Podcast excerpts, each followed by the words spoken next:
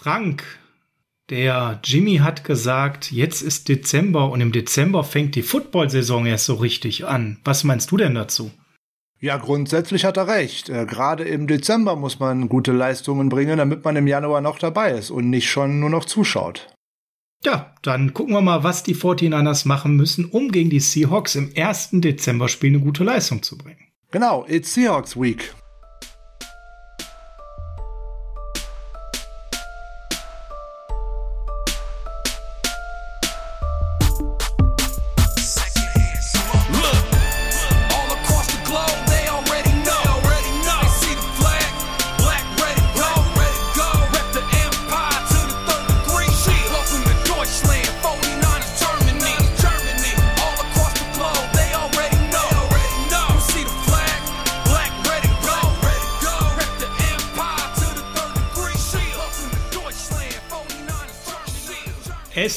Freitag, der 3.12. und freitags ist Niners Huddle Preview Zeit. Hier ist das Niners Huddle, der Podcast der 49ers Germany. Ich bin euer Host Sascha und an meiner Seite ist der Experte für die Seahawks Week. Um Gottes Willen, der Frank, der Experte für die Seahawks Week. Ähm, na, da bin ich mir nicht so sicher, ob das so der Fall ist, weil in den letzten Jahren erinnere ich mich da eigentlich immer mehr an unschöne als an schöne Szenen. Aber mal schauen, das könnte sich ja diese Woche oder diesen Sonntag vielleicht auch mal ändern, weil die Seahawks sind ja, wenn man so an die letzte Dekade zurückdenkt, fast schon dramatisch schlecht in dieser Saison. Ja, dramatisch schlecht in der Saison. Also ich habe da eine tolle Erinnerung. Ich habe da so einen Goal-Line-Stop in Erinnerung gegen die Seahawks im letzten Moment. Das habe ich heute noch mal auf Instagram geteilt. Das hat mir sehr gut gefallen. Das zaubert mir ein Lächeln ins Gesicht, Frank.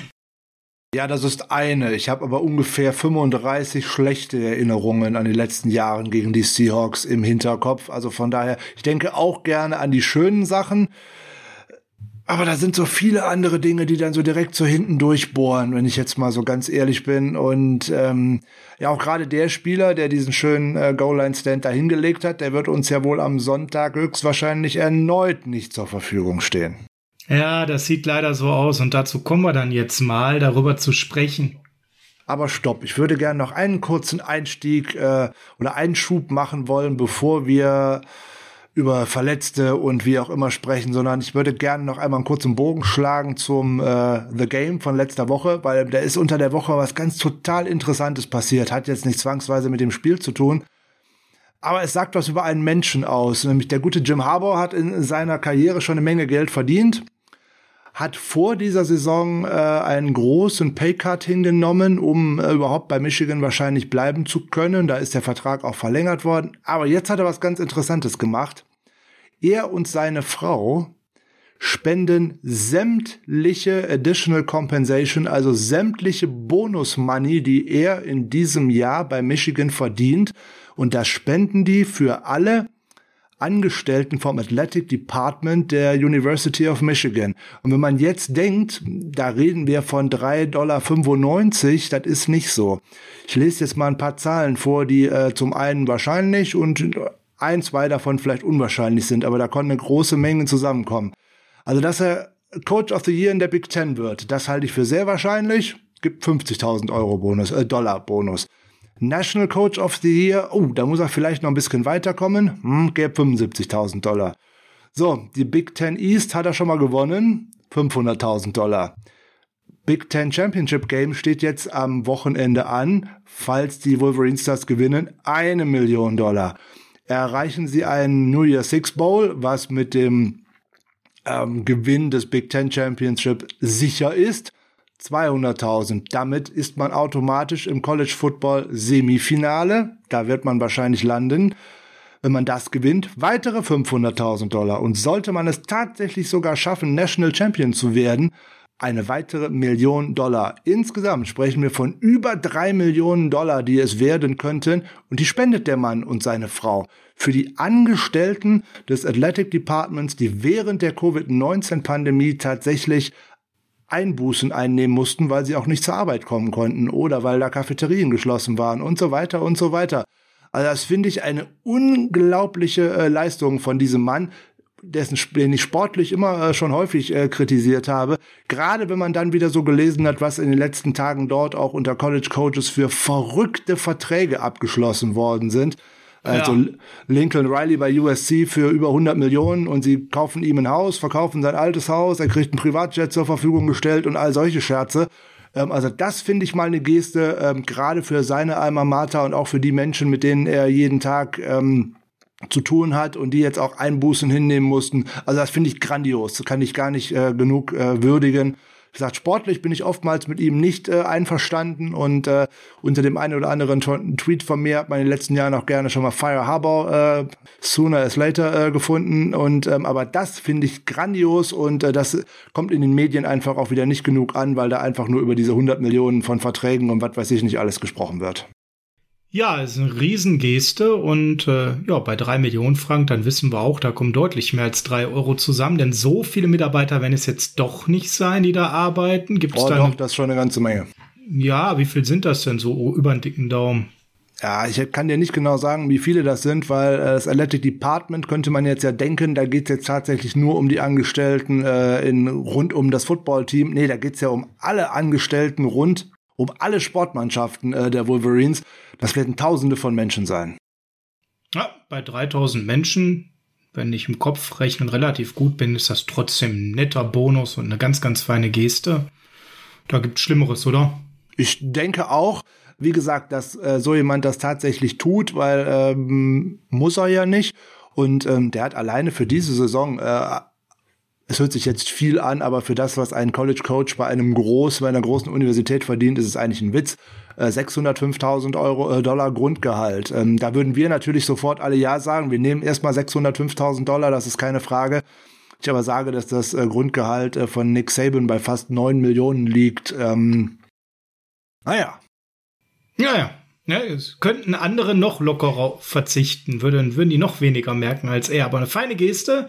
Ja, vielen Dank mal für diesen kleinen Einblick, Frank. Und jetzt zum großen Einblick. Rivalry Week gegen die Seahawks. jawohl. Äh, jawohl. Und äh, wir sind bei einem 4 und 1 oder 3 und 0 Lauf, je nachdem, was ihr findet, was besser klingt. Frank, wenn wir mal auf die Raster-Moves der Woche gucken, ich glaube, da können wir drüber weggucken. Ne? Man hat wieder mal einen verletzten Spieler verpflichtet mit Devin Funches. Das gehen wir jetzt nicht zum x-ten Mal an, dass das Blödsinn ist, jemanden zu verpflichten, der auf IA landet und in drei Wochen mit dem Injury Settlement weg ist.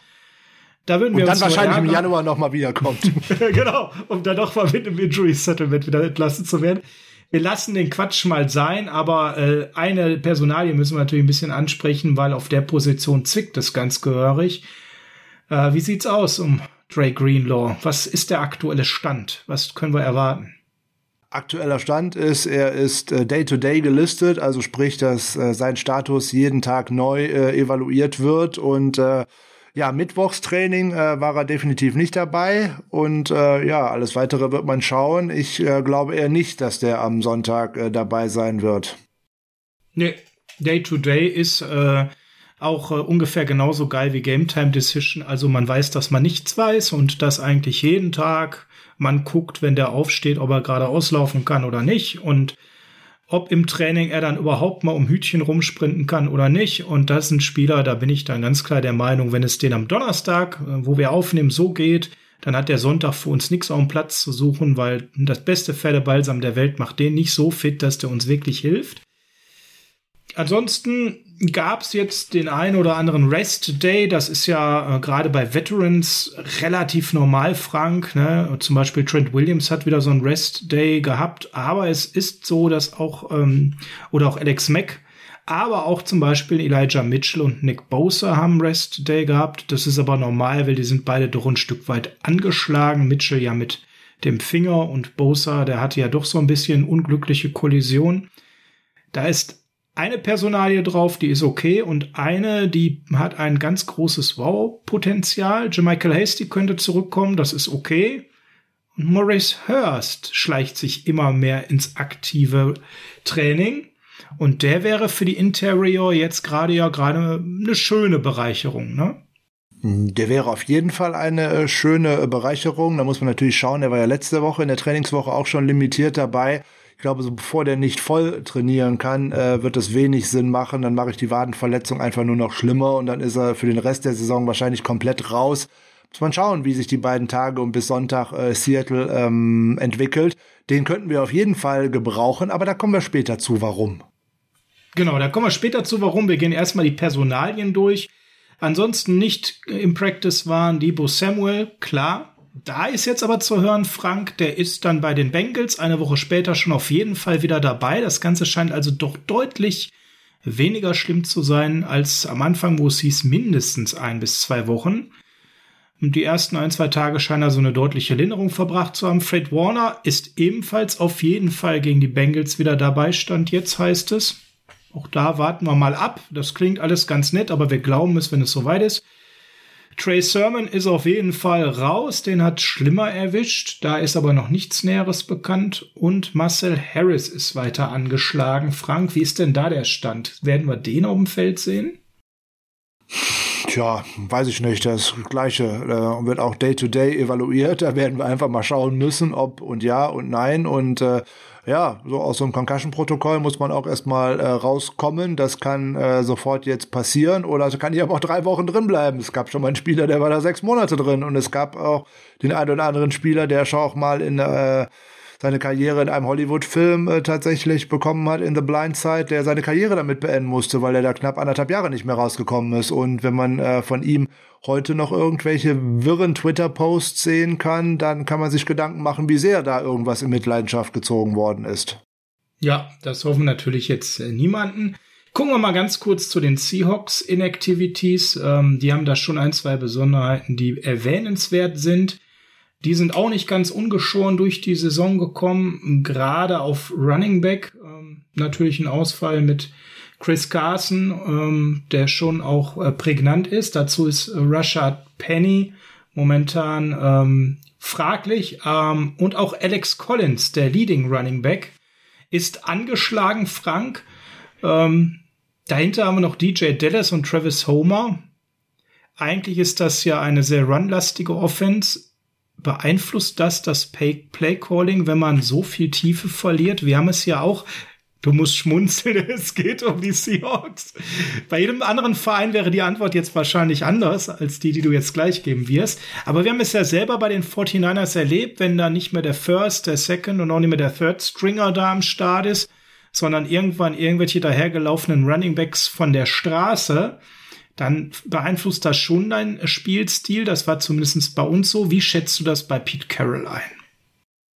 Ja, da lasse ich jetzt erst noch mal was Lustiges, äh, da, ich lese mal was Lustiges dazu vor. Äh, from NFL Now, the Seahawks signed running back Adrian Peterson. Another sign they are in win now mode.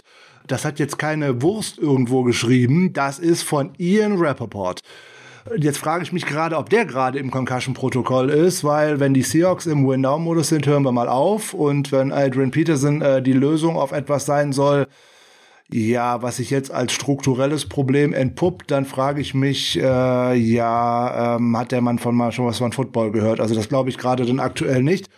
So, wenn ich so viele Running Backs natürlich in meiner lauflastigen Offense nicht mehr habe, das ist natürlich ein Problem. Und das auch bei den Seahawks, das ist wie bei den 49ers. Ich kann nicht einfach von der Straße einen holen, gar nicht an einem Mittwoch oder an einem Donnerstag und kann denken, der kann Sonntag meinen Gameplan oder der kennt mein Playbook oder irgendwas. Den kann ich fast nur geradeaus in die Wand rennen laufen lassen und äh, der kennt ja keinen seiner Mitspieler, der kennt keinen Laufweg, der kennt kein Blocking-Schema und, und, und.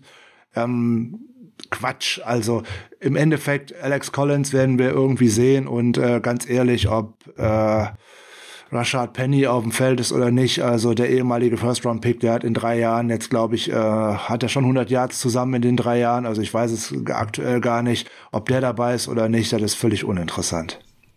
Ja, denke ich auch, aber ich glaube, ähm, naja, ob Adrian Peterson äh, wirklich sportlich die Lösung ist, weiß ich nicht. Menschlich ist das auf jeden Fall nicht. Das wird die Seahawks äh, gerade im deutschen Raum, wo wir gewisse Dinge kritischer sehen als manche Amerikaner, einige Sympathiepunkte gerade gekostet haben. Das war schon auf Twitter zu lesen, dass diese Verpflichtung sogar ein paar von den German Seahawkers unangenehm ist.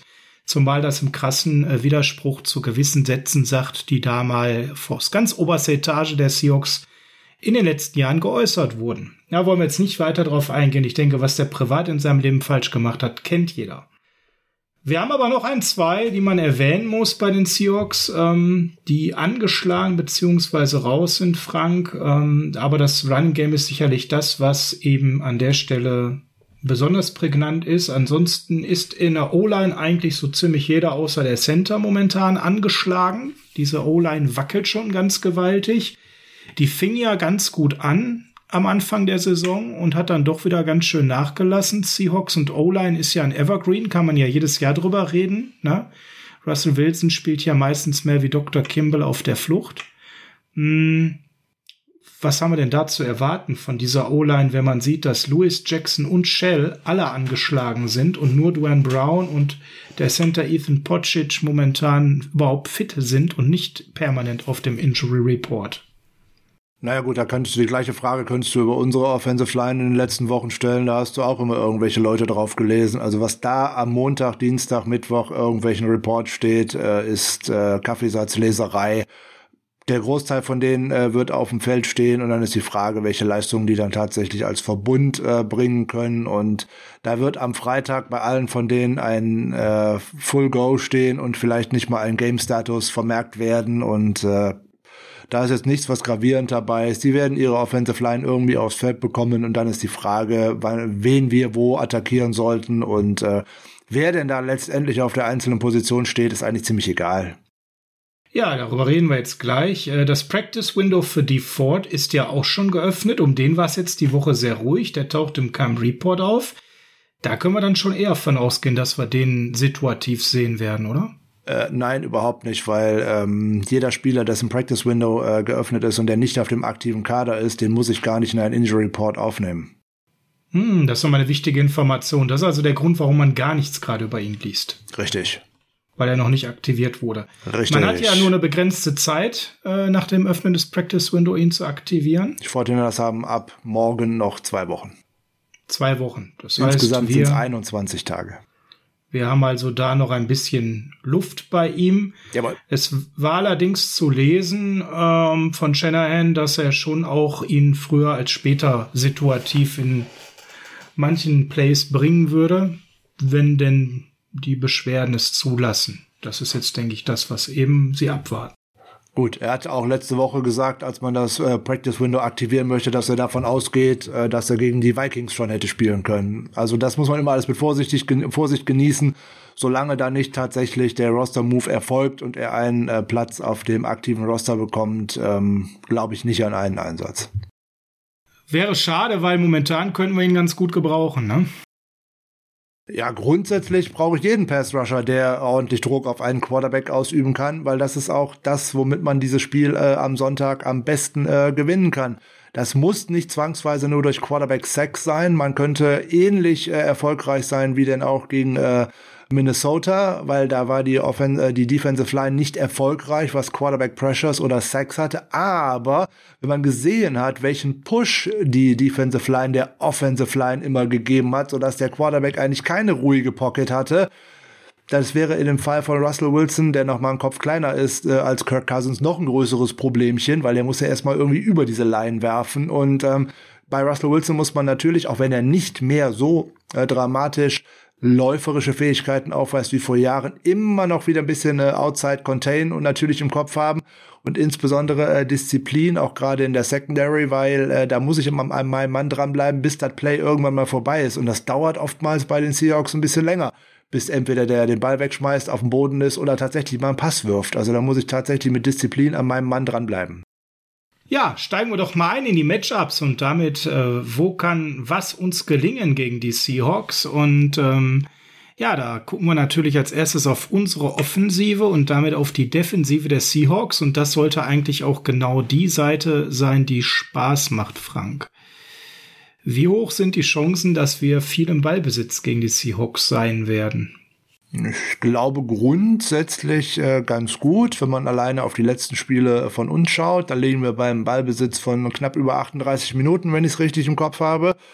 Und äh, die Seahawks haben über 40 Minuten gegen Washington am Montag den Ball nicht gehabt. Jetzt gilt Washington auch nicht unbedingt als das äh, stärkste Team äh, auf der Welt. Und äh, Ja, so grundsätzlich, äh, wenn man sich äh, Time of Possession anschaut, dann liegen die Seahawks da bis jetzt auch nur mit 24 Minuten auf einem abgeschlagenen 32. Platz. Die 49ers mit durchschnittlich über 31 Minuten auf Platz 8 und wenn ich die letzten Wochen, äh, die letzten drei Wochen oder vier Wochen nehme, liegen die 49ers auf Platz 2.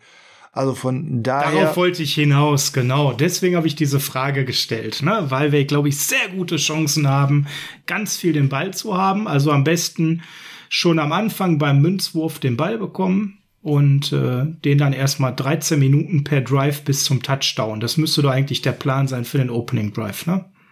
Das ist äh, in jedem Opening Drive irgendwie der Plan, nämlich einen Touchdown zu erzielen. Es klappt äh, logischerweise leider nicht immer. Ähm, Problem äh, an der ganzen Nummer wird sein, ähm, dass man nicht einfach jetzt einen Gameplan von letzter Woche oder von vorletzter Woche oder meinetwegen äh, den des Washington Football Teams jetzt einfach reproduzieren kann. Wir dürfen nie vergessen, es ist ein äh, internes NFC West Duell, ein Duell Seahawks gegen 49ers, gerade in Seattle im Lumen Field das hat ganz andere Regeln, würde ich mal fast behaupten. Das ist irgendwie wie so ein Pokalspiel in Anführungszeichen. Da ist eigentlich egal, wer da jetzt Underdog ist und wer da als Favorit reingeht. Ähm, in den letzten Jahren war es immer einfach völlig anders. Ähm, dort das Spiel stattgefunden hat, war Seattle meistens das Team mit der besseren Bilanz, mal mit Ausnahme von einer Saison.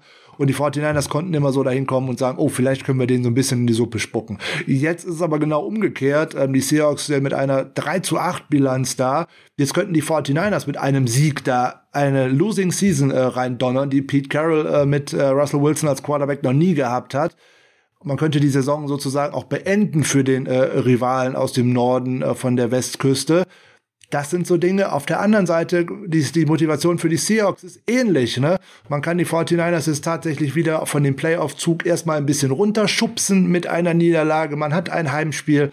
Man hat gegen die 49ers in den letzten Jahren grundsätzlich eigentlich immer recht gut ausgesehen, mit der Ausnahme von ein, zwei Partien. Und das ist kein Selbstläufer, insbesondere wenn wir an unsere Analyse von Montag äh, beziehungsweise respektive Dienstag äh, zurückdenken. Die 49ers haben in der Partie gegen die Vikings signifikante Fehler gemacht, die sie in den Vorwochen davor vermieden haben. Missed Tackles, Coverage Blows und, und, und. Das darf ich mir gegen die Seahawks einfach nicht erlauben. Weil die Offense hat zumindest zwei sehr starke Receiver, einen Quarterback, der im Zweifelsfall auch ganz gut den Ball werfen kann, wenn ich den nicht unter Druck setze. Und wenn ich mir da im Running Game, das haben wir beim ersten Spiel schon gesehen, solche katastrophalen Miss-Tackles leiste, dann läuft auch ein Alex Collins oder ein Adrian Peterson mit dem Rollstuhl durch diese äh, Verteidigung hindurch. Und da muss ich einfach meine Basics wieder rausholen und einfach kämpfen, kämpfen, kämpfen. Jeder Spielzug ist der, der nächste Spielzug ist der wichtigste und halt nicht weit darüber hinaus gucken. Wie bei DK Metcalf ein äh, Mist-Tackle dann am Ende aussieht, das äh, wissen wir alle, das müssen wir nicht oft sehen, genau. Die Seattle Seahawks sind allerdings gerade nervlich recht angeschlagen. Pete Carroll hat eine recht ungewohnte Pressekonferenz für seine Verhältnisse gegeben, indem er einfach sehr schnell gegangen ist auf der Pressekonferenz dann aber wieder kam und sich dafür entschuldigt hat und sagt, Entschuldigung, ich bin es nicht gewohnt, so einen Rekord zu haben. Ich bin es nicht gewohnt, in so einer Situation zu coachen. Und das ist für uns alle gerade äh, schwierig. Und ähm, ich fand das, muss ich an der Stelle sagen, äh, fantastisch, diese Größe zu haben, so offen das zu sagen und auch einzugestehen, hey, da habe ich jetzt gerade schlecht reagiert. Das hat ihn wieder für mich sehr nahbar und sympathisch gemacht. Es zeigt aber auch, dass die Nerven schon ein ganzes Stück in Seattle blank liegen, oder Frank? Ja, natürlich. In äh, Seattle ist man im Endeffekt, wenn man auch noch ein bisschen überlegt, was da so in der Offseason alles äh, gewesen ist, ja, dieser Jamal Adams Trade, der ja seine Nachwirkungen noch immer auch in die nächste Draft schon schwuppen will, wo man dann jetzt sieht, hey, wenn ich jetzt so eine schlechte Saison lege, habe ich ja wenigstens einen hohen Draftpick in der ersten Runde. Nee, habe ich nicht. Haben die Jets, die freuen sich da gerade drüber. Ja, da wird uns Robert Saleh und auch die Gang Green Germany und so werden uns sicherlich alle die Daumen drücken, dass wir den äh, Seahawks die neunte Niederlage beibringen, keine Frage. Aber dann das Theater um Russell Wilson, der eventuell getradet werden wollte und so weiter, wo es ja angeblich auch fast schon eine äh, Übereinkunft mit den Chicago Bears gegeben hat, wo dann Pete Carroll noch mal eine Nacht drüber schlafen musste und uns dann doch abgelehnt hat. Also im Endeffekt kann man sich da wahrscheinlich schon die Frage stellen, ist nach dieser Saison die Zeit für den großen Umbruch und was passiert, wenn sich ein Owner und auch ein General Manager entweder entscheiden muss, macht Pete Carroll weiter oder beendet man die Russell Wilson-Ära, weil ich glaube, äh, mit beiden wird man dann nicht in die nächste Saison gehen und eine Playoff-Teilnahme ist da so weit weg von. Die müssten ja jetzt schon alle Spiele gewinnen und noch hoffen, dass viele andere stolpern, um noch in die Wildcard äh, hineinkommen zu können. Ich glaube nicht, dass das der Anspruch ist, den man an sich selber hat. Aber da hat man natürlich oder man zahlt jetzt auch die Zeche für äh, genug schlechte Drafts, für äh, reichlich schlechte Entscheidungen. Ähm, da können wir ja auch ein großes Lied von singen, wen man vielleicht besser nicht äh, gedraftet hätte und so weiter. Die 49ers haben das auch alle schon mal mitgemacht. Ne, die haben im Endeffekt einen über, über, überdurchschnittlichen Quarterback über all die Jahre gehabt, gehabt der viele, viele ähm, Dinge einfach zugedeckt hat. So, und diese Saison kann er es nicht, weil er dieses hohe Level äh, nicht bringen kann. Und jetzt bricht so das ein oder andere auseinander. Insbesondere äh, die über Jahre hinweg hochgelobte Defense, das hatte man in den letzten Jahren ja auch schon nicht mehr. Ja, ja, genau. Und äh, selbst die Top-Leistungsträger, und da gucken wir auch gleich drauf, wie Bobby Wagner, lassen auch mittlerweile nach, weil ne, die können auch nicht überall sein und alle Löcher stopfen. Und man kommt auch in ein gewisses Alter irgendwann. Man kommt noch in ein gewisses Alter und äh, vielleicht fehlt auch der letzte Funken Motivation irgendwann, wenn man merkt, drumherum ist eh nur ein Trümmerfeld bei den Seahawkers reingehört. Äh, die sagen, wahrscheinlicher ist, dass man mit Pete Carroll weitermacht als mit Russell Wilson. Und dann tatsächlich da in einen Aufbau gehen würde. Und wenn ihr meint, dass um Jimmy Garoppolo viele Diskussionen sind, da war ja auch diese Woche wieder was von Beatwritern zu lesen, dass er ja jetzt mittlerweile bei den Leistungen für 27 Millionen quasi ein Schnäppchen wäre. So schnell kann sich das ändern, Frank. Vier Wochen gut gespielt und plötzlich sieht man ihn ganz anders. Nein, Russell Wilson, das hat nochmal eine ganz andere Dynamik und ist viel, viel heißer diskutiert, dass er nach der Saison eben gehen könnte. Und da soll es zwei, drei Kandidaten gleich geben. Einen hast du mit den Bears genannt. Auch die Green Bay Packers haben zur neuen Saison wahrscheinlich eine Quarterback-Stelle zu vergeben und sollen da auch beim Genau, dann ist da noch sowas in Denver, die sowieso dann vielleicht auch schon Interesse haben aus dem einen da aus Green Bay, aber wenn die den etwas deutlich jüngeren aus Seattle kriegen könnten, würde ich mich auch für den jüngeren aus Seattle entscheiden. Aber das ist gar nicht unsere Baustelle. Auf jeden Fall, da sind jede Menge Rumors, jede Menge Gerüchte und Dinge, die man eigentlich vor einem Jahr noch nicht erwartet hätte. Absolut, Frank. Und wir kamen ja davon, dass die Seattle Defense 32. also dead last ist bei der Opponent Times of Possession und da haben sie noch so ein paar Kategorien, die sie erlauben die meisten Yards per Drive in der gesamten Liga, sind damit da auch auf dem letzten Platz. Na, das ist halt nicht gut, viele Yards zu erlau erlauben. Und sie erlauben auch die meisten Plays pro Drive. Das heißt, wenn Sie Ihre ganz normale Leistung der Saison bestätigen, Frank, dann könnten wir ganz, ganz viele, ganz, ganz lange 49ers Plays sehen mit ganz, ganz viel Run Game, aber auch mit gezielten Würfen auf unsere Ziele gegen eine doch in Coverage sehr, sehr bedenkliche Seahawks Defense. Ich glaube, man sollte nicht den Fehler machen, sich da jetzt von äh, gewissen Zahlen einfach blenden äh, zu lassen. Wenn ich jetzt sage, Total Defense 399 Yards pro Game, letzter. Okay, Passing Defense 274 Yards, 31. Platz. 124,9 Yards Rushing pro Play zulassen. Uff. 23. Platz geteilt, nicht gut. Inter äh, Sacks 18, 30. Platz, alles nicht gut. Ja, dann schaut man aber dann mal auf Points Allowed, dann bist du erstmal nur bei 20,5, dann bist du auf einmal nur auf Platz 6. So, ich möchte erstmal sehen, dass die 49ers diese 20 Punkte machen, weil dann bist du schon mal auf einem guten Stück.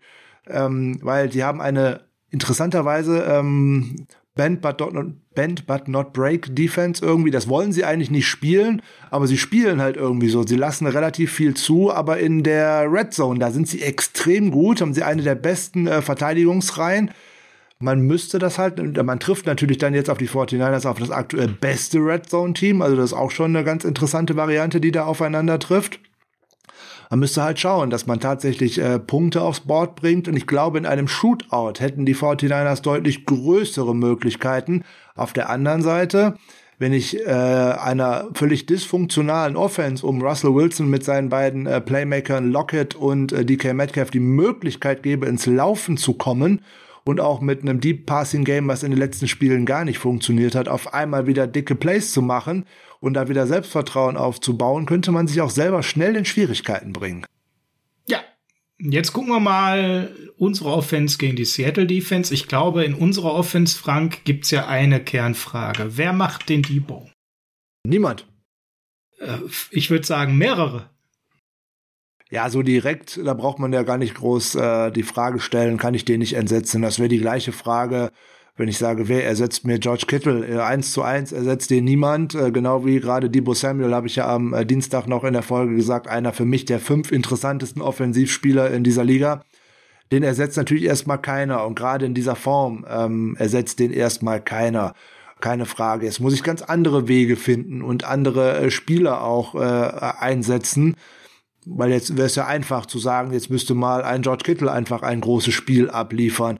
Ja, grundsätzlich ist das einfach, aber das ist auch eigentlich noch mit die größte Stärke der Passverteidigung äh, der, der Seahawks, nämlich die Mitte. Und äh, unbedingt viele Bälle in die Richtung von Bobby Wagner zu werfen, das kann man tun, äh, das kann aber auch schnell schief gehen.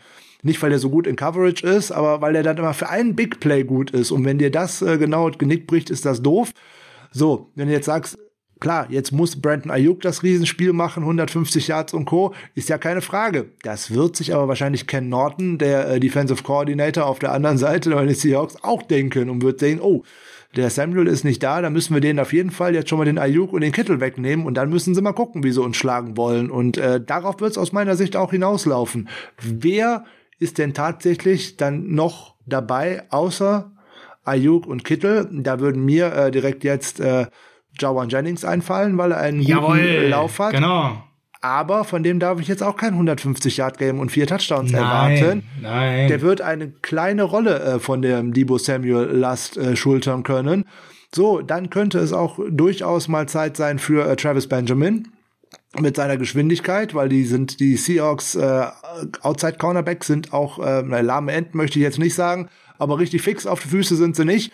Da könnte man da zumindest Trent mal Sherfield. Das Field Stretchen, ja, Trent Sherfield wird sicherlich auch mit äh, ein Baustein sein. Äh, auch Charlie Werner könnte natürlich ein äh, Baustein sein. Vielleicht sogar Ross Drelly, weil man könnte so auf einen äh, lustigen Plan kommen und man sagt, hey, wenn ich denn nur mit Ayuk einen Outside Receiver habe, ist doch nicht schlimm. Dann äh, spiele ich mal hier und da auch mal mit drei Tight Ends und dann stelle ich auf einmal mal so einen George Kittle in den Slot. Und dann möchte ich mal gucken, welche großen Augen Ugo Amadi macht, wenn da auf einmal der drei Köpfe größere George Kittle vor ihm steht. Ja, ich glaube, dann hat er Zitterknie, ne? Ja, ich glaube, das ist genau das Ding, dass keiner gerade weiß, wie Shannon das lösen wird, weil der einzige Spieler, der eins zu eins äh, da rein könnte, ohne dass der das in der gleichen Qualität machen könnte, was Debo geleistet hat, ist nun mal Brandon Ayuk. Aber das eben ist wahrscheinlich auch zu offensichtlich. Der hat jetzt in den letzten Spielen äh, wirklich sehr gut gespielt. Der Trend geht ganz klar nach oben. 85 Receiving Yards in drei der letzten vier Spiele, Frank, hatten wir ja schon gesagt. Also zumindestens ist die Formkurve rechtzeitig angestiegen, um jetzt hier mehr Workload zu übernehmen. Ich bin gespannt. Also da ist jetzt auch wirklich schwer zu prognostizieren, wie wir vorgehen, zumal ja auch Elijah Mitchell äh, durchaus noch ein bisschen mehr machen könnte, wenn der Finger wieder besser ist und wenn wir dann sogar einen Hasty zurückhaben, der bei dem einen oder anderen Snap ihn mal äh, vertritt. Also es gibt verschiedenste, gibt ihm eine Chance. Der war in der letzten Saison besser, ja? Ja, gegen irgendwelche Graupengegner und wenn es nicht darauf ankam, dass man auch tatsächlich mal Leistung bringen musste. In dieser Saison ist das bis jetzt ein absoluter Totalausfall und den brauche ich einfach nicht. Die interessantere Variante wird sein, dass ich Jeff Wilson wieder in die Form von der, an die Form von der letzten Saison herankriege, weil der kann auch mal die harten Yards durch die Mitte machen, Ja, dass ich auch gut. mal mehr Mitchell äh, einbringen könnte, den könnte ich auch mal in den Slot stellen oder sogar mal als Receiver aufstellen und wenn man tatsächlich mal dann denke ich, bring mal sogar drei Running Backs, also mit Kyle Juszczyk dann dabei, mal mit aufs Feld und stell einfach mal Mitchell als Outside Receiver auf und dann halt in Backfield Wilson und dann mal schauen, was man denn da so Interessantes machen könnte. Ähm, die offensichtlichste Variante, die du ja gerade angesprochen hast, ähm, man könnte es ja gar nicht furchtbarer machen, als wenn Shanahan jetzt sagt, hey, auf einmal steht jetzt als Running Back äh, Brandon Ayuk äh, hinten im, da hinten drin, äh, hinter dem, äh, hinter dem Quarterback, also noch noch größer könnte man ja nicht telegrafieren, was man denn jetzt eigentlich gerade vorhätte. Und dann ist dann noch die viel interessantere Frage, braucht man dann als Seattle überhaupt noch jemanden außen aufzustellen, um wen dann noch zu decken? Ja, das ist ja Quatsch. Also das wird ja kein Mensch machen. Genau, deswegen wird es auch ein etwas anderes äh, Stilelement geben. Frank, wir gucken natürlich auch immer auf äh, die Defense des Gegners. Und du hast da schon ein, zwei Dinge gerade angedeutet, nämlich die fußlahmen äh, Outside-Cornerbacks und natürlich auch die Coverage-Problematik, die es da so ganz generell gibt. Und wenn man sich mal die Coverage Grades von denen anschaut, die signifikant Snaps gespielt haben, dann fallen einem da so ein paar Namen in die, ins Auge. Und da muss man natürlich überlegen, boah, wo wird's denn so richtig schön sein an der Stelle, wenn wir denjenigen anwerfen quasi? Wo macht das denn so richtig Spaß? Und da fällt mir direkt so ein Jordan Brooks ein, den ich zum Beispiel richtig schön fände, der ist mir aufgefallen. Coverage Grade von 40,7 lässt, wenn er angepasst wird, 120,4 Passer Rating zu. Ist schon ein netter Kandidat, oder? Er ist schon ein netter Kandidat, aber dafür musst du den auch erstmal auf dem Feld haben. Und dann ist noch die Frage, ähm, wen stellst du dagegen? Das wäre so ein Kandidat für für George Kittle. Da wird aber dann Genau. auch äh, definitiv auch direkt Bobby Wagner immer irgendwo mit um der Ecke stehen. Ähm, ja, Ja, aber der hat, der hat knapp 700 von äh, 850 Snaps gespielt tatsächlich. Also der steht schon oft auf dem Feld. Also das dürfte sich häufiger anbieten und das wäre einer, wo ich Kittel sehr, sehr gerne gegen sehen würde. Das hätte für mich wirklich äh, gute Karten. Du hast gerade Ugo Amadi genannt, der Cornerback. Der steht jetzt nicht ganz so oft auf dem Feld, hat aber auch Coverage-Probleme. Siehst du ihn so als ein Target, was man sehr oft nutzen könnte? Ja, unbedingt, weil der steht nicht ganz so oft auf dem Feld, weil das ist der Nickelback, der tatsächlich dann immer Genau. reinkommt, wenn äh, genug Receiver auf dem Feld sind. Und der ist für mich äh, ein ausgezeichneter Kandidat, äh, den äh, richtig schön platt zu machen. Ähm, der hat so viel Targets äh, noch gar nicht gesehen, äh, 45, und wenn er dann 39 zulassen muss, ist das eine Katastrophe, ganz ehrlich. Und äh, Ja, 86,7 Prozent. John Brooks übrigens 90,2, 55 von 61, also noch katastrophaler. Noch katastrophaler. Gut, der steht auch äh, deutlich häufiger äh, auf dem Feld. Aber das sind die Dinge, die ich viel besser attackieren kann, weil den kriege ich höchstwahrscheinlich in 1 zu 1 Matchups. Wenn ich dann äh, einen Debo Samuel in den Slot stelle zum Beispiel, äh, Quatsch, einen Brandon Ayuk in den Slot stelle, dann kriege ich Ah, Debo im Slot wäre ein Äh, Traum, dann- aber das werden wir die Woche äh, leider dann nicht bekomme sehen. ich da ein 1 zu 1 Matchup. Wenn ich einen Joan Jennings in den Slot stelle, bekomme ich gegen Ugo Amadi ein 1 zu 1 Matchup, weil äh, irgendjemand anders in Double Coverage auf äh, George Kittle gehen wird und solche Sachen. Das ist das, was ich äh, aussuchen muss. Ich muss das erfolgversprechendste Matchup äh, heraussuchen und äh, auch Bobby Wagner, wenn ich mir Zahlen angucke, ne, 60 Targets, äh, 50 Receptions, auch schon vier und über 450 Yards abgegeben. Ist grundsätzlich auch ein gutes Ziel, ist aber halt in der Mitte. So, da ist wohl die Zone, wo die meisten Mitspieler so rumlaufen, die dann auch mal eine Interception fangen können. Quandre Dix würde ich auch tief attackieren. So, der ist zwar ganz flink, aber wenn ich den mal gegen Travis Benjamin oder auch gegen Brandon Ayuk in ein 1 zu 1 Matchup geben kann, bin ich sofort dabei. Falls, der, falls es mal ganz gemein für die Seahawks wird und auch noch äh, Sidney Jones als äh, Cornerback mit dabei sein muss, ja, auch, den hab ich hier noch den- dabei. Das ist ganz fies. den kann man da auch nehmen, ne? das ist keine Frage. So und im Zweifelsfalle musst du als Quarterback auch immer ein bisschen einen Blick darauf haben, wo Jamal Adams rumläuft, weil der hält sein, der Genau. hält seine äh, Position in vielen Fällen gar nicht, wirkt recht lustlos, wenn wir uns an das Hinspiel erinnern, mit so einem richtigen Coverage Bust, wo dann Debo Samuel auf der rechten Außenseite völlig frei war und dann eigentlich in die Endzone joggen konnte, äh, weil der gute Jamal Adams die Coverage äh, gebastelt hat. Ist auch so eine Sache. Aber das ist halt auch ein Playmaker. Das ist das, was ich gesagt habe, auch über äh, Bobby Wagner.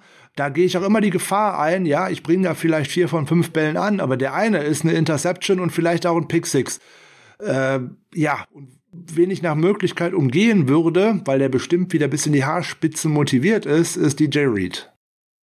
Jamal Adams, äh, schön, dass du es mir äh, schon gerade vorweggenommen hast. Das ist einer, ähm, ja, da habe ich zwei Herzen in meiner Brust. Auf der einen Seite sehe ich, dass der totale Motivations- und Einstellungsprobleme hat. Ich sehe, dass der sehr, sehr gerne auch was abgibt, hat schon zwei Touchdowns abgegeben, aber genauso hat er auch diese Saison schon zwei Interceptions gefangen und die Seahawks haben nur fünf. Also an der Stelle äh, wirklich auch ein wichtiger Player. Quandre Drix ist äh, derjenige, der die anderen drei gefangen hat, Frank. Ist das dann so sinnvoll, den anzuwerfen, wenn er schon drei Interceptions gefangen hat? Man muss auch mal Dinge tun, die äh, der Gegner nicht erwartet. Und wenn ich ein 1 zu 1 Matchup gegen den bekommen kann, dann muss ich das auch mal versuchen. Und zwar auch mal tief. Wäre eine Möglichkeit. Ich kann nicht immer nur Dinge machen, auf die der Gegner sich vorher einstellen kann. Ne, auch äh, Jimmy Ward wird mal attackiert oder auch andere gute Safeties werden attackiert oder auch andere gute Cornerbacks. Man muss halt immer mal gucken, kann ich den Gegner ein bisschen zu etwas verleiten, nämlich dass er mal seine Coverage ein bisschen öffnet oder etwas zu nah äh, vielleicht an der Line of Scrimmage steht und äh, mal mit Speed an ihm vorbeikommt. Wenn das einer schaffen kann, mit Speed an ihm vorbeizukommen, dann muss ich den Shot halt auch mal nehmen, allein um dem Gegner auch zu zeigen, mir ist das völlig egal, wen du da gerade hinstellst, wir schlagen dich trotzdem. Und jetzt ist ja die Frage, wie viel Zeit hat Jimmy, wenn er werfen soll mit der O-Line so in der Form, wie wir sie gerade sehen, gegen einen, ja, soll ich sagen, zahnlosen Pass Rush der Seahawks? Ist das zu gemein? 183 Total Pressures, 21 Sacks, 41 Hits. Das schreit alles jetzt nicht gerade nach Alarm. Ähm, dabei äh, bei den Sex insbesondere ist da ein Daryl Taylor mit fünf, der heraussticht und ein Rasheem Green mit vier. Das sind jetzt eigentlich keine super Namen, Frank. Ähm, das ist schon ziemlich zahnlos oder kann man sich da schnell vertun mit dem Pass Rush?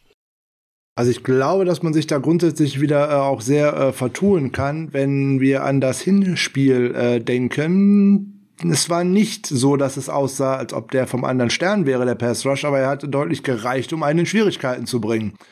Weil dann, wenn man es nur mit dem Foreman Rush halt nicht schafft, dann muss ich halt blitzen. Und genau das äh, wird nämlich dann gemacht. Dann ist dann nämlich auf einmal so ein Bobby Wagner mit bei. Und der ein oder andere Linebacker, Jamal Adams natürlich dann auch gerne äh, immer vorne mit bei. Und ähm, die stiften da schon für reichlich Unruhe. Und wenn es dann zwangsweise nicht immer der Quarterback-Sack oder auch der Pressure ist, der dabei rauskommt, aber zumindest sorgt man dafür, dass sein Quarterback einen Ball zu früh wirft und das auch meistens nicht so, wie er das dann eigentlich geplant hat oder dass sich auch das Play noch gar nicht die Zeit hatte, sich überhaupt so zu entwickeln. Und das ist ja das, was man eigentlich vermeiden möchte, also aus unserer Sicht das vermeiden möchte. Und ähm, ja, auch da ist ja wieder ein Spieler mit dabei, der auch wieder bis in die Haarspitzen motiviert sein dürfte, nämlich da unser Ex-49er Kerry Hyder, der hat uns schon die Saison schon mal kräftig wehgetan, weil äh, der hat Jimmy Garoppolo im Hinspiel diese Wadenverletzung zugefügt. Ansonsten spielt er eine Saison, wenn man jetzt erstmal die Stats vergleicht von, äh, von der Zeit bei uns, jetzt mit dieser Saison, dann würde man erstmal sagen, Enttäuschung. Ne? Bei uns hatte er 9 Sacks, jetzt steht er bei einem und hat auch eine deutlich geringere Pressure-Rate als im Vergleich damals zu äh, der Zeit bei uns. Frank, ähm, wie kann man Curry Hyders Saison bisher einschätzen? Ja, eigentlich so, wie ich es mir gedacht habe. Ähm, er ist nicht mehr bei äh, seinem äh, Lieblingscoach sozusagen und äh, der hat zwei sehr produktive Spielzeiten in der NFL gehabt. Äh, eine bei den Detroit Lions, eine bei den 49ers und beides Mal war Chris Kotcherek äh, sein Defensive Line Coach. Der ist nicht mit nach Seattle gegangen und äh, Schon wird er etwas anders eingesetzt und äh, oftmals auch als Interior Rusher und nicht als Edge Rusher. Letzte Saison hat er bei uns ja fast jeden Spot äh, zwangsweise irgendwie als Edge Rusher spielen müssen. Und natürlich fehlt ihm hier auch äh, die Unterstützung. Wir haben gesagt, zahnlos ist das falsche Wort. Äh, ich würde ungern äh, auch so einem Carlos Dunlap immer noch äh, gegenüberstehen müssen als Normalsterblicher. Aber der ist natürlich auch nicht mehr ähm, in seiner Prime, sondern äh, darüber hinaus. Da fehlt äh, es an in den letzten Jahren ja eigentlich schon auch an Einheit, an Homogenität. Da fehlt es für mich auch an einem Plan, wie ich das Ganze äh, mal äh, weiterentwickle. Weil ich überlege gerade, wie denn überhaupt der First-Round-Pick da noch hieß von vor zwei Jahren, den sie da, LJ Collier, der spielt ja auch diese Saison äh, überhaupt äh, keine Rolle in diesem ganzen System und äh, ja, nee, hat 84 Total Snaps gesehen. Der ist also völlig unter Ferner liefen. Ja, so, aber das sind so Dinge, wo man, die Seahawks waren eine lange, lange Zeit auch sehr dominierend, auch in der NFC West und in der NFC, weil man wirklich drei, vier gute Drafts in Folge hatte. So, das ist aber auch alles jetzt schon ein paar Jährchen her. In den letzten Jahren sah man da ähm, nicht ganz so äh, dolle aus und ähm, es rächt sich halt, gerade wenn man die Quality Picks in den Sand setzt, da haben wir ja jetzt nur auch schon äh, häufig genug äh, drüber gesprochen, weil wenn wir jetzt äh, an die letzten Wochen bei den 49ers denken, lustigerweise, wo diese Spieler hergekommen sind, die uns jetzt aktuell, die bei uns aktuell Leistungen äh, bringen, ne? Elijah Mitchell, Sechstrunden-Pick, ähm, Jawan Jennings, Siebtrunden-Pick, äh, Alshire, äh, undrafted Rookie Free Agent, Givens, äh, undrafted Rookie Free Agent. Also das sind so äh, Sachen, auch da haben die Seahawks in den letzten Jahren einfach nicht mit äh, geglänzt. Ne? So der letzte richtig gute Fünft- oder Sechstrunden-Pick oder so war mal, glaube ich, ein gewisser Richard Sherman und das ist schon ein paar Jährchen her. Ich glaube, der spielt gar nicht mehr bei den Seahawks. Ja, ähm, Übrigens, äh, genau wie da wir gerade bei Cornerbacks sind, die nicht mehr bei den Seahawks sprechen, Akello Witherspoon ist da ja witzigerweise auch schon nicht mehr. ne, ich habe ihn gesucht, gesucht, gesucht und nicht gefunden. Soll ich dir sagen, wo du ihn findest? Hm? Bei den Pittsburgh Steelers. Oh, okay. Der kommt ja rum gerade. Das ist ja schön, der sieht ja viel von Amerika. Ja, an der Stelle also, es klingt dann ganz toll, wenn jetzt so ein Regime Green schon 4-6 hat, aber wenn man sich dann mal die anderen Zahlen von ihm anguckt, ist der durch die Bank schlecht. 45er Coverage, 53er Pace Rush, 42,9 im Tackling. Nur die Run Defense mit 61,3 pro Football Focus Grade ist gerade so okay. Das heißt, das liest sich erstmal ganz toll, wenn da jemand 4-6 macht, aber für welchen Preis? Und Daryl Taylor, der 5-6 hat, ist da teilweise noch schlechter unterwegs mit einem 28er Tackling und einem 40er Run Defense Grade. Also die haben alle unheimliche Schwächen zu der ein oder anderen Stärke, die sie haben. Und Frank, über eine Schwäche müssen wir jetzt noch mal reden. Du hast sie gerade ja schon mal angedeutet. Fußlahme Cornerbacks. Den 40-Yard-Dash würden unsere schnellen Receiver gegen einige von denen aber ganz locker gewinnen. Wer ist denn dir da besonders aufgefallen, der sehr am Stottern ist, wenn er sprinten muss?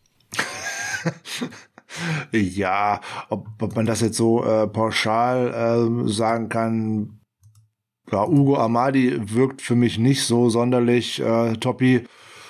Ähm, der Jones ist auch, glaube ich, nicht der flotteste auf den Füßen und äh, auch Quandre startet, ne? Genau. und auch Quandre Dix, der als Free Safety hinten startet, ist aus meinen Augen nicht der allerschnellste und auch nicht der, der mit der größten Übersicht da äh, gerade so agiert und äh, ich sage, der beste äh, Cornerback, äh, dummerweise, den die ja tatsächlich äh, haben, ist aus meiner Sicht aktuell äh, DJ Reed und äh, der ist doch eigentlich ganz fix und ganz flott auf den Beinen und äh, vor allem ist der auch giftig in Zweikämpfen und so. Also den würde ich mir unbedingt als Matchup nicht unbedingt aussuchen. Es sei denn, er ist zu aggressiv und springt zu weit nach vorne. Wenn ich dann mit einem einfachen und schnellen Move an dem vorbei bin, dann kann das äh, auch äh, tatsächlich gut hinhauen. Ja, wenn man sich da mal die Overalls anschaut, dann ist er auch derjenige, der tatsächlich die äh, noch beste Saison spielt, äh, und zwar mit Abstand kommt er so an 70er Grade, also wirklich schon sehr ordentlich, während die anderen dann 60 und drunter liegen, von denen, die da nennenswert Snaps gesehen haben. Also auch zum Beispiel an der Stelle ähm, ganz, ganz oft auch Probleme haben im Tackling oder eben auch in der ähm, Run-Defense. Also auch da ganz enorme Schwachstellen, die es gilt gezielt zu attackieren.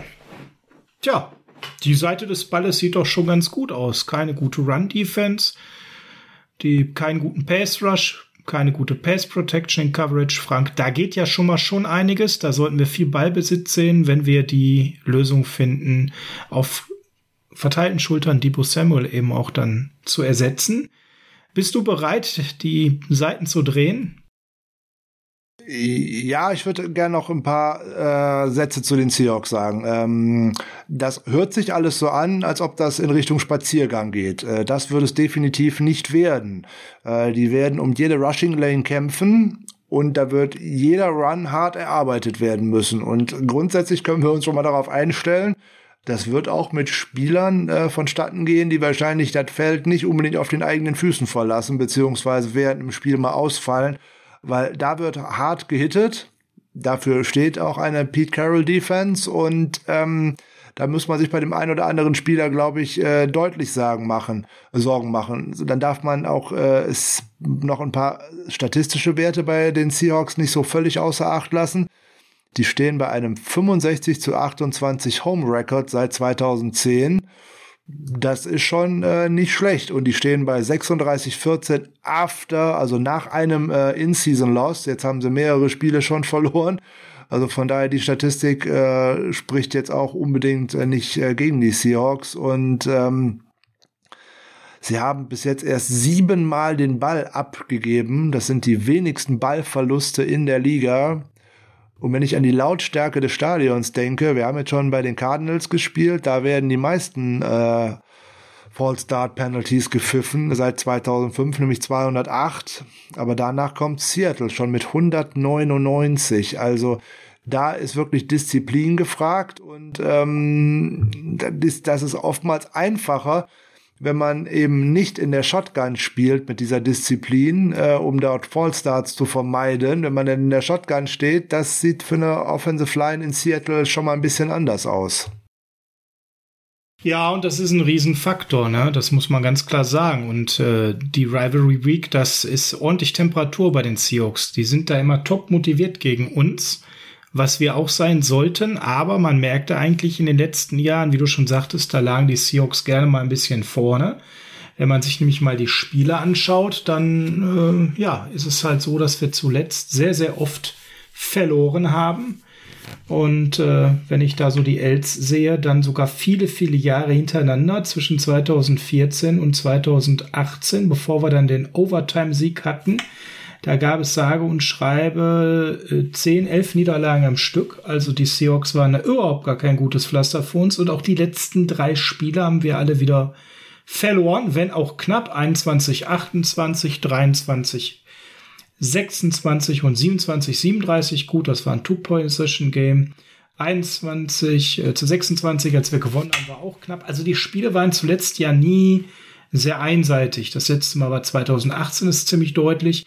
Sonst immer hart umkämpft, aber ich glaube, das ist genau das, was du sagen wolltest. Auch wenn diese Defense jetzt momentan alles andere als gut ist, sollten wir keinen klaren Sieg erwarten. Generell für die Seahawks in der Serie mit 29 zu 17.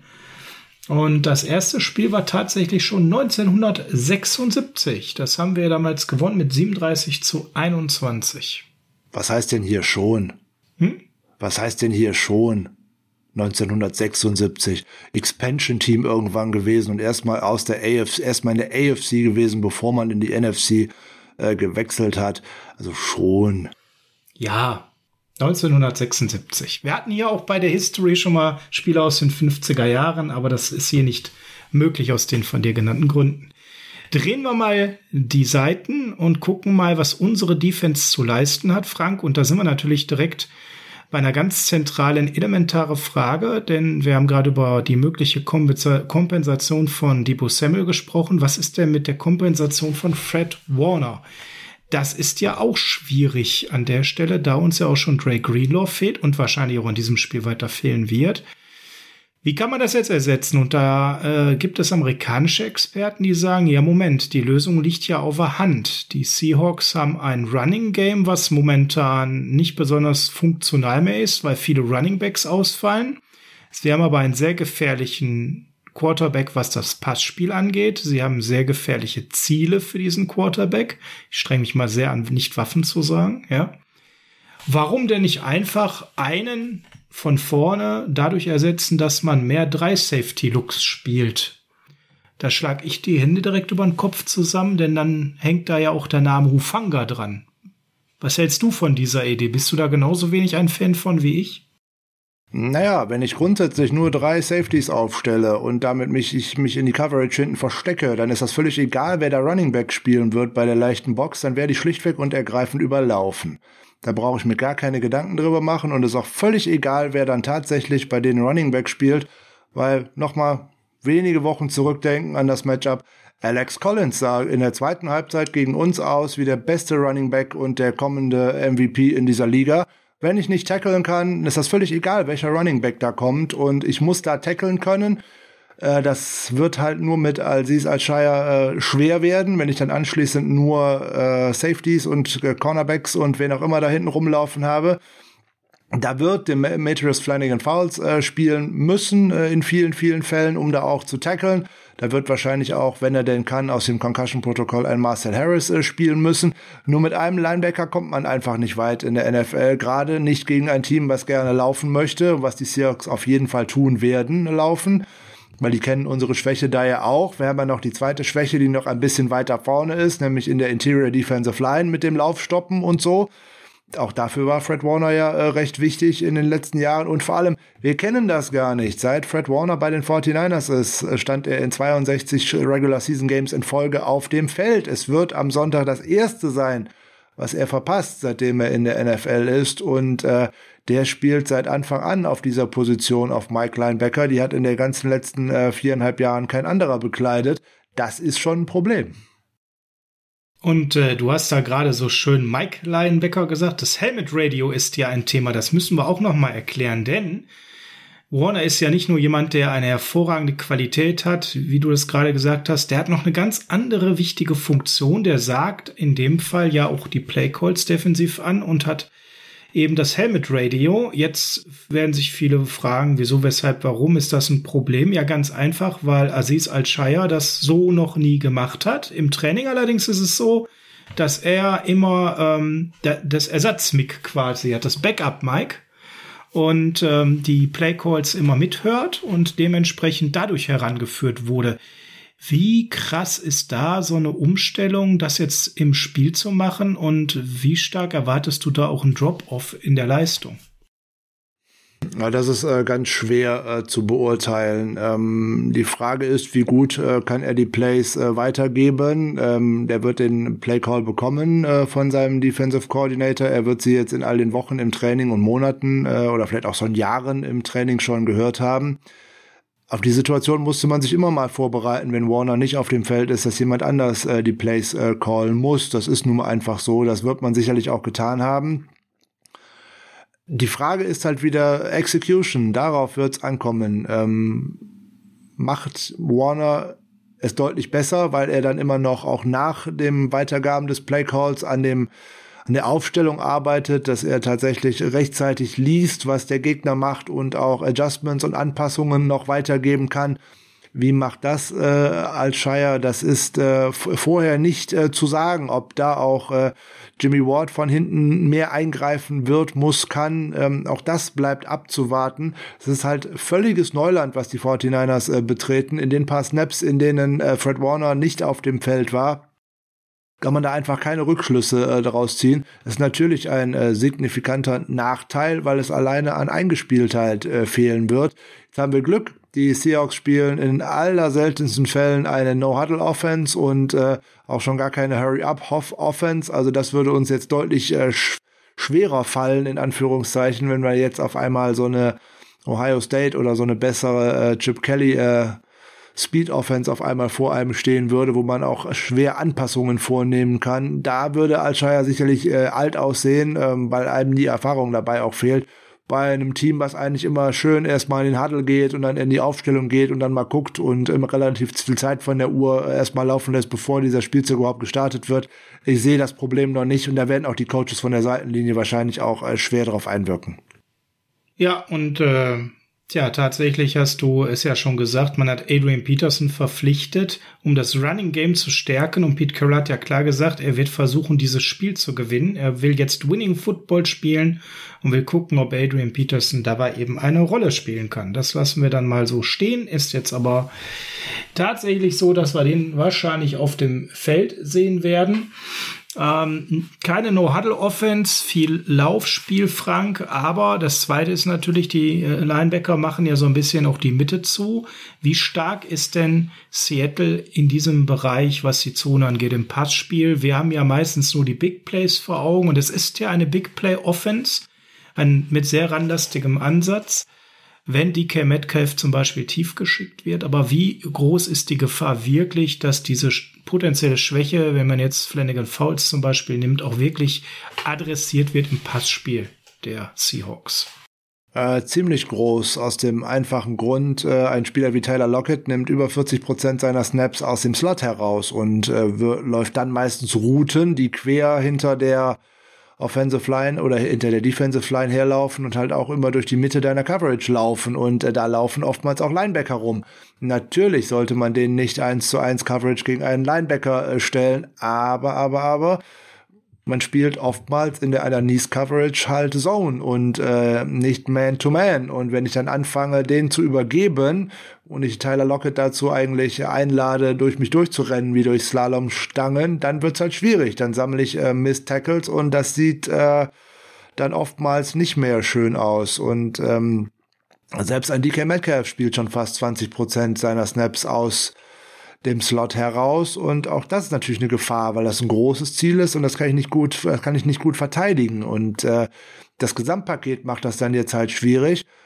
Zwei Außen äh, mit äh, Mosley und auf der anderen Seite mit Norman, ähm, wo es gerne eine Flagge regnet.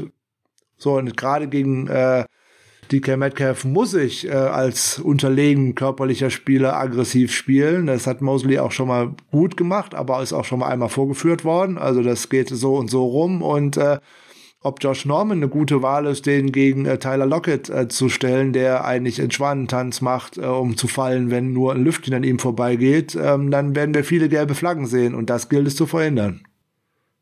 Und das Thema Geschwindigkeit gegen Josh Norman müssen wir hier, glaube ich, nicht ansprechen. Das ist ein riesen äh, Matchup-Problem, was wir da sicherlich haben werden gegen zwei wirklich sehr, sehr schnelle Receiver, wenn die gegen Norman geschickt werden. Das könnte sein, dass Wilson da häufiger hinguckt. Ja, man muss ihm äh, nach Möglichkeit äh, genau das äh, verbieten, will ich nicht sagen, aber man muss es äh, verhindern, dass er da schön hingucken kann. Ich sag ja, dieses Spiel gewinnen wir nur über den Pass Rush und garantiert nicht über äh, sagenhafte Cornerback-Leistungen, weil wenn wir es darauf anlegen, dass Russell Wilson uns durch die Luft schlägt, äh, dann können wir da wahrscheinlich ähm, nicht nur mit dem blauen Auge davonkommen, sondern mit einer Niederlage uns in den Flieger setzen und nach Hause fliegen, äh, weil da darf ich es nicht zu kommen lassen, dass da große Big Plays abgegeben werden. Da werden wir wahrscheinlich häufiger nicht nur die drei Safeties auf dem Platz sehen, alleine weil die Linebacker nicht dabei ist, sondern werden wir auch zwei tiefe Safeties sehen, um da halt äh, diese Big Plays wegzunehmen.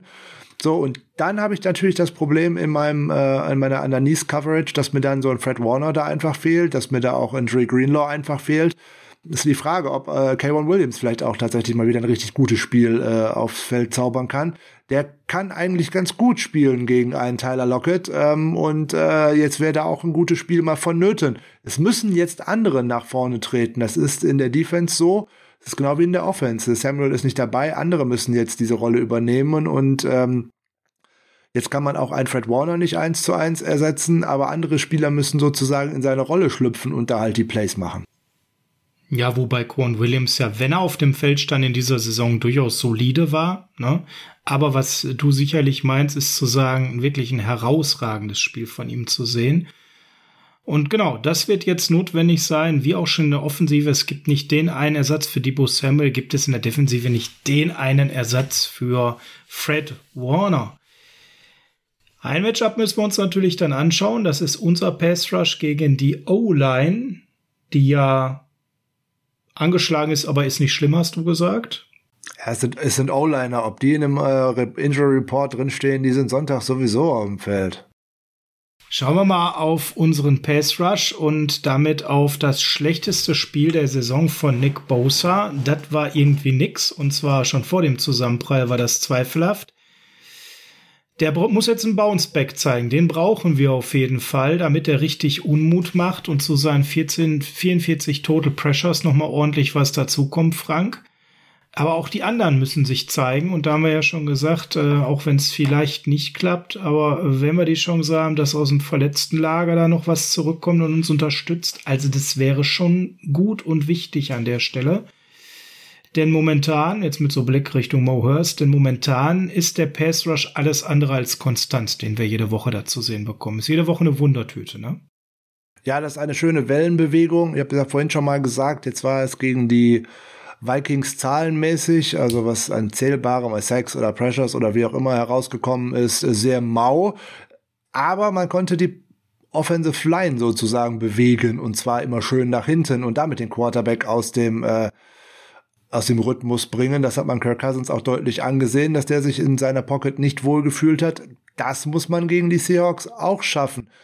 Was man gegen die Seahawks auf jeden Fall auch tun muss, ist, Nick Bosa braucht Unterstützung. Und ich glaube, es gibt äh, gerade für Eric Armstead kaum ein besseres Spiel, äh, tatsächlich auch mal wieder produktiv in Erscheinung zu treten, weil die Interior äh, Offensive Line ist deutlich noch mal anfälliger als die beiden Tackle-Positionen, weil die sind so halbwegs okay, in Anführungszeichen. Aber was sich da auf Center Ja, und äh, grad Duane Guard Brown, abspielt, äh, da würde ich doch äh, definitiv mal eher ansetzen. Und ähm, ja, Dwayne Brown ist so, so lala, so ganz gut, aber herausragend ist das auch nicht. Und äh, der hat auch schon sieben Sacks abgegeben übrigens. Ähm, Aber trotzdem, wenn man jetzt gerade mal versuchen möchte, über Armstead oder vielleicht auch mal äh, über Arden Key äh, mal mit durch die Mitte äh, rushen zu lassen, Also da sind doch so Jungs wie Ethan Potridge oder Damian Lewis oder vielleicht auch sein Vertreter Kyle Fuller und selbst Gabe Jackson hervorragende Ziele, die man da ausmachen kann. Und da muss man doch auch eins zu eins oder sogar zwei gegen eins äh, Duelle mal äh, gewinnen können. Und äh, das wird wieder das Schwierige sein. Das haben wir im Hinspiel auch das ein oder andere Mal. Da hat man so ein Duell gewonnen, aber dann hat man durch eine andere Lane, die sich dann geöffnet hat, Russell Wilson leider mal entschlüpfen lassen, sodass er noch weglaufen konnte und zu First Downs laufen konnte. Das darf nicht passieren. Da sind wir wieder bei dem Contain, was in dem Falle nicht nur ein Outside, sondern halt auch ein Inside Contain ist und hat einfach mit äh, Disziplin zu tun. Wer seine Aufgabe dort äh, in den Sand setzt, der öffnet, eröffnet dem Gegner eine Chance. Du gewinnst da halt tatsächlich nur, wenn alle elf äh, jeweils ihren Job machen. Ja, du hast die Mitte angesprochen. Ethan Potcic würde ich da gerne noch mal reinwerfen. Der Center und äh, da auch ja nur der Ersatz für Kyle Fuller. Ähm, das sieht alles andere als gut aus. Der hat ein Pass-Blocking von 37. Der hat da schon einige Hurries zugelassen in den Snaps, die jetzt er spielt, schon zwei Sacks, zwei Hits. Also ich glaube, da kann man eine Menge machen. Und der zweite, Gabe Jackson, mir aufgefallen, auch einer, der auch ein ordentlicher Wackelkandidat ist. Das kann man bei Pro Football Focus gar nicht so stark sehen, aber der lässt immer eine Menge Bewegungen zu dazu. Ähm, auch wenn er denn spielt, Damian Lewis auch nicht gerade eine Bank. Also du hast ja schon richtig gesagt, die gesamte Interior ist fraglich. Duan Brown spielt solide, aber auch nicht so gut, wie man es von ihm erwartet hat. Und Brandon Shell auch okay. Das heißt, wird das dann eine richtige Herausforderung für Bosa? Eigentlich müsste das doch aber jeweils, auch wenn wir ihn verschieben, auf beiden Seiten eine Möglichkeit geben. Die sind beide nicht überragend, da auch mal gut durchzukommen und ordentlich Radau zu machen, Frank, oder? Ja, aber es kann nicht alleine nur Bowser sein. Es muss auch etwas auf der anderen äh, Seite stattfinden, weil sonst öffne ich immer eine Seite, in der Russell Wilson einfach weglaufen kann. Also das wird einfach nichts bringen, wenn äh, selbst wenn Bowser immer schön sein 1 zu 1 äh, Duell gewinnt, der bleibt halt nicht in seiner Pocket stehen. Der sieht das, dass äh, sein Offensive Liner oder gerade sein Left Tackle äh, das Duell verliert und dann läuft er halt in die andere Richtung. Also da muss halt auch jemand sein. Der wartet einfach nicht, äh, wie Kirk Cousins, dass da jemand vorbeikommt und ihn in den Boden einarbeitet oder solche Sachen. Oder auch wie Jimmy Garoppolo, der nur eigentlich drei Schritte nach vorne laufen kann. Ähm, der läuft weg und äh, damit schlägt er dich auch. Weil wenn äh, die Defense äh, gerade deine Secondary irgendwann sieht, oh, Bosa geht nach vorne, dann fängt irgendwie Russell Wilson an zu laufen, dann lassen die meistens oftmals ihren eigentlichen Mann, den sie decken sollen, äh, außer, außer Acht und laufen so in Richtung Line of Scrimmage, um einen großen Quarterback-Run zu vermeiden. Ja, und bumm, dann wirft auf einmal noch einer einen Pass und bumm, hast du einen Touchdown gekriegt. Und genau das sind die Dinge, die ich verhindern muss. Es muss jemand von der anderen Seite auch Druck ausüben, und zwar konstanten Druck, ob das Default ist, ob das Samson Erbiokamp ist, ob das Arden Key ist, ob das Charles Omenio ist, ist mir völlig egal. Aber es muss auch von der anderen Seite, also in dem Fall auch von der rechten Seite, wenn Bosa wieder links spielen wird, muss etwas kommen. Es muss wirklich eine Flügelzange da sein. Ansonsten habe ich gegen einen laufenden Quarterback einfach überhaupt keine Chance. Wir müssen denken an die Partie bei den Arizona Cardinals, wo dann Bosa durch die Mitte kam und Armstead, äh, wo Bosa über außen kam und Armstead durch die Mitte oder über die andere Seite von außen. So halte ich diese Leute in ihrer Pocket und so kann ich auch zu Sacks kommen. Nur von einer Seite ist zum Scheitern verurteilt. Also ihr merkt, es kommt darauf an, dass wir als Team einen Schritt nach vorne machen, um die beiden Leistungsträger auch zu ersetzen und als Team einen Schritt nach vorne machen, um all die Fehler, die wir ja gegen die Vikings hatten und die Gott sei Dank nicht bestraft wurden, wie zum Beispiel eben die ganzen geblown Tackles, dass das nicht schlagend wird und dazu verlieren wir auch noch häufiger den Ball als die Seahawks. Auch das ist nicht unbedingt schön. Also an der Stelle, Frank, so schön das jetzt gerade anfängt mit unserer Offensive gegen die Defense der Seahawks, das hat schon Chancen und Potenzial. Andersherum hat die Offense der Seahawks trotz relativ maladem Run-Game gegen unsere Defense aber definitiv auch Chancen. Gerade mit dem Big Bay-Potenzial der beiden Wide Receiver und unseren signifikanten Ausfällen. Ja, äh, keine Frage. Auch wenn die Seahawks Offense sich jetzt in den letzten Spielen äh, nicht als gut äh, dargestellt hat, im Gegenteil. Ne? Keine Punkte gemacht in Green Bay zum Beispiel oder auch äh, letzte Woche gegen die äh, gegen das Washington Football Team äh, sah man nicht wirklich gut aus. Aber wenn man noch so mal ein bisschen genauer guckt, wer ist denn wann wo gut und das ist ja eigentlich auch so eine Sache. Wenn man bei First Down Passing mal auf die Seahawks schaut, Da sind die auf dem sechsten Platz nach DVOA. Das darf man auch äh, nicht vergessen.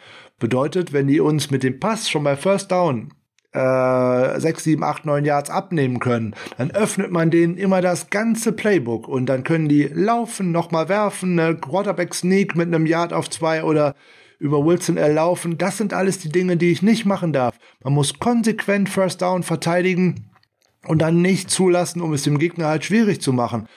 Weil wenn ich dann äh, weiter gucke, irgendwann wird das schlechter. Wenn ich jetzt auf äh, Third und Fourth Down Passing schauen muss bei den äh, Seahawks, dann landen die auf einmal bei EPA, äh, bei DVOA auf dem 29. Rang. Also ich muss, Ja. sie, ich muss sie in lange First Downs treiben, damit eben das nicht funktioniert.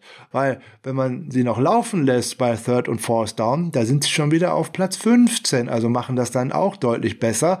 Also ich muss konsequent sein, ich muss äh, tatsächlich beim First Down schon Druck ausüben, weil das ist bei den Seahawks, obwohl man es kaum glauben mag, eigentlich eher ein Passing Down anstatt ein Running Down. Und äh, da darf ich denen keine Yards geben und schon gar keine, dass da sowas rauskommt wie 2002, 2003 oder irgendwie sowas. Um Gottes Willen, weil da, wie gesagt, dann öffne ich das ganze Playbook und dann laufen die dich kaputt. Ja, Fazit. An der Stelle für das Spiel, ich bleib bei meinem heißen Tipp Jordan Brooks. Vielleicht kann man da Kyle Juszczyk auch mal draufsetzen. Der wurde mir weiter zu wenig eingesetzt die letzten Wochen, Frank. Da geht für mich immer gefühlt mehr. Aber da ist Shanahan weiter eher defensiv in der Art, wer ihn benutzt, sondern er ist weitestgehend nur als Blocker drin. Da habe ich aber immer dieses Kribbeln, dass der doch auch eigentlich signifikant mal offen sein müsste über die ein oder andere Route. Warum wird das nicht so stark eingesetzt oder täuscht mich da mein Gefühl? Ich glaube, das hat ein bisschen was mit Arizona zu tun. Ähm, da gab es so ein schönes Play, was äh, Kyle Juszczyk ein wenig versaut hat, ähm, weil er da noch mal wieder einen Quarterback-Sneak machen wollte, den man vorher schon äh, mal auf Celluloid gebannt hatte und äh, der Gegner darauf vorbereitet war.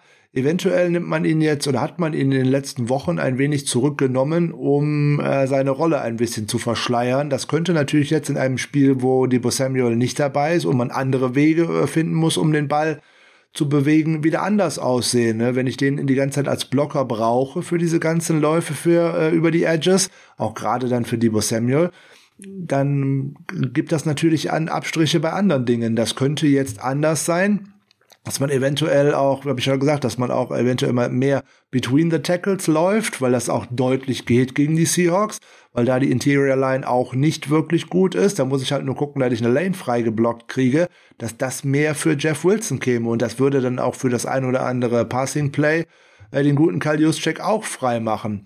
Dass man dem jetzt nicht fünf, acht, zehn Targets pro Spiel zukommen lässt, ja, das ist halt tatsächlich ein Fullback und er hat natürlich eigentlich auch andere Aufgaben. Der könnte das, keine Frage.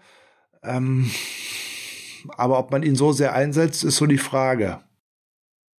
Das ist die Frage. Ich fände es schön, wenn er mal wieder mehr den Mut hätte und äh, darüber hinwegsehen könnte, was du geschildert hast, weil, wie gesagt, für mich ist ja immer noch mal ein Gimmick, was man an der einen oder anderen Situation ziehen kann und es zu wenig meiner Meinung nach gemacht wird. Frage, wir sind ziemlich am Ende angekommen. Fehlt dir noch? Und dabei haben wir nicht über Special Teams geredet. Nee, nach der letzten Woche auch vielleicht zurecht. Ja, aber sollten wir vielleicht tun, weil der Gegner ist da ziemlich gut und wir sind da ziemlich schlecht wieder, weil wir waren mal auf Platz 4 nach DVOA und jetzt sind wir kräftig abgestürzt auf Platz 20. Ähm, wenn ich an die Vorstellung von der letzten Woche denke, die haben da auch den einen oder anderen ganz guten Returner dabei. Ich hoffe, dass Mitch Wischnowski mal sein Bein wieder besser eingehängt hat und dass da auch mal wieder ein Touchback bei rauskommt. Ähm, weil wenn ich den Gegner immer dazu einlade, äh, das zu machen, ist das schwierig. Und insbesondere werden wir da ein Riesenproblem haben. Einer unserer Core-Special-Teamer ist Demetrius Flanagan Fowles. Wenn der jetzt 50, 60 Snaps in der Defense spielen muss, wird er da nicht viel spielen. Das bedeutet, die ohnehin schon nicht guten Special Teams werden wieder auseinandergerissen. Da muss jemand anderes diese Rolle übernehmen. Das kann im Zweifelsfall nicht gut sein. Im Zweifelsfall nicht gut, das hast du noch äh, sehr, sehr schön ausgedrückt. Das ist sicherlich etwas, was ganz, ganz schwierig ist an der Stelle. Denn Flanagan Fouls so ähm, sehr gefordert sein wird bei den über 50 Snaps, die er wahrscheinlich wirklich spielen muss am Wochenende in, im Lineup, Im Special Teams gehörte er meistens doch zu den besseren und zu den erfahrenen und wichtigen Kräften, weil er da auch verschiedenste Positionen spielen kann. Und das ist schon einer, der da uns sehr fehlen würde und das würde sehr wehtun, wenn er da an der Stelle nicht aktiv wäre. Gleiches gilt natürlich auch, wenn ich jetzt einen äh, Trent Sherfield oder dergleichen in eine deutlich größere Rolle bringe.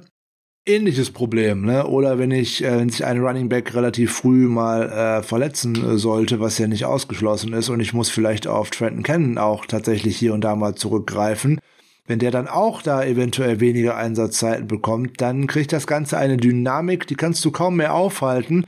Und wenn ich dem Gegner halt immer eine gute Feldposition liefere oder im schlimmsten Falle, wie man das auch gegen die Vikings gemacht hat, denen sozusagen einen unberührten äh, 99 Yard äh, Kickoff Return Touchdown äh, schenke, das ist nicht gut.